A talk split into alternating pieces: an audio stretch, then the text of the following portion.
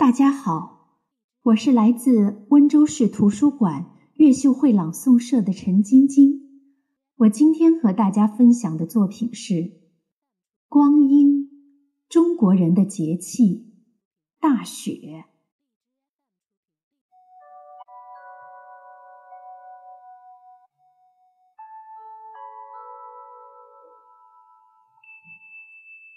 早晨起来。推开门一看，白茫茫一片，满世界都是冰雕玉砌，美得令人炫目。墙角的几枝绿梅几乎全被雪压住了，然而露在外面的梅枝上，却绽放出白中透绿的花萼，在雪的映衬下。显得十分的雅丽。雪还在下着，孩子们已经跑到了广阔的原野里，他们堆雪人、滚雪球、打雪仗，狂奔不已。跑得热了，摇一摇旁边树上的雪，随手就把红棉袄挂在树丫上，继续去疯。显得有些可怜的是缩头缩脑的小鸟。大地完全被雪盖住了，找不到一粒粮食，连小巢里也落进了雪，冷得厉害。它们要么躲在眼角避风，要么站在枝头发呆，全没有了往日的活泼劲儿。然而奇怪的是。最怕冷的寒号鸟，倒不叫了。大雪节气的第一个物候就是核弹不鸣，核弹就是寒号鸟。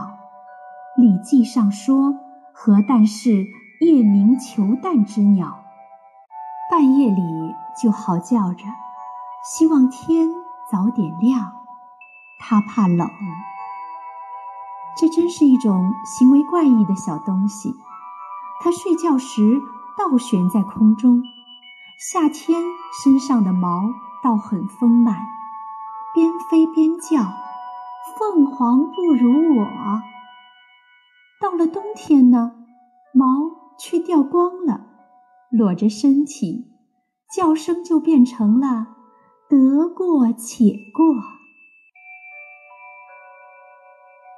童年的我很想捕几只鸟儿来玩，下大雪正是个好机会。在四下无人的雪地里扫出一块空地，撒一把麦子，再用绳子绑住两根交叉的小棍，在空地上支起一面筛子。绳子要长，我就牵着绳子，远远的。躲在一棵树的后面，等小鸟受不了诱惑，到这筛子底来吃麦粒了，就猛地一拉，罩住它。我试过好几次，可惜没有一次成功。鸟儿早就看穿了我的把戏，捉不到鸟儿，却有意外的发现。就在这扫出的空地上，有一种小草，竟在大雪天长出芽来。周书上说：“大雪后力挺生”，能看到这雪下的草芽，也是一件好事儿。独钓寒江雪，风雪夜归人。大雪满弓刀，在文人看来，这漫天飞舞的是诗情与诗意。东晋的王徽之，雪夜乘一条小船去访戴安道，到了半路又掉头回来，船家觉得奇怪，他说。乘兴而来，兴尽而返，何必见待？这是赏雪之风度。大雪三日，西湖中人鸟俱绝。名人张岱乘舟去湖心亭看雪，到亭上，竟遇到两位金陵客人正对坐饮酒。船家喃喃曰：“莫说相公痴，更有痴视相公者。这是赏雪之痴。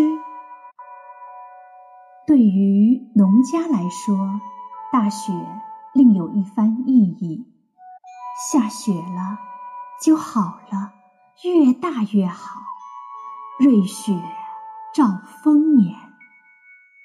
大雪之时，他们还会跟孩子讲孙康映雪的故事，在自家的窗前堆一堆雪，把晚上的月光映到屋里的书桌上，让孩子。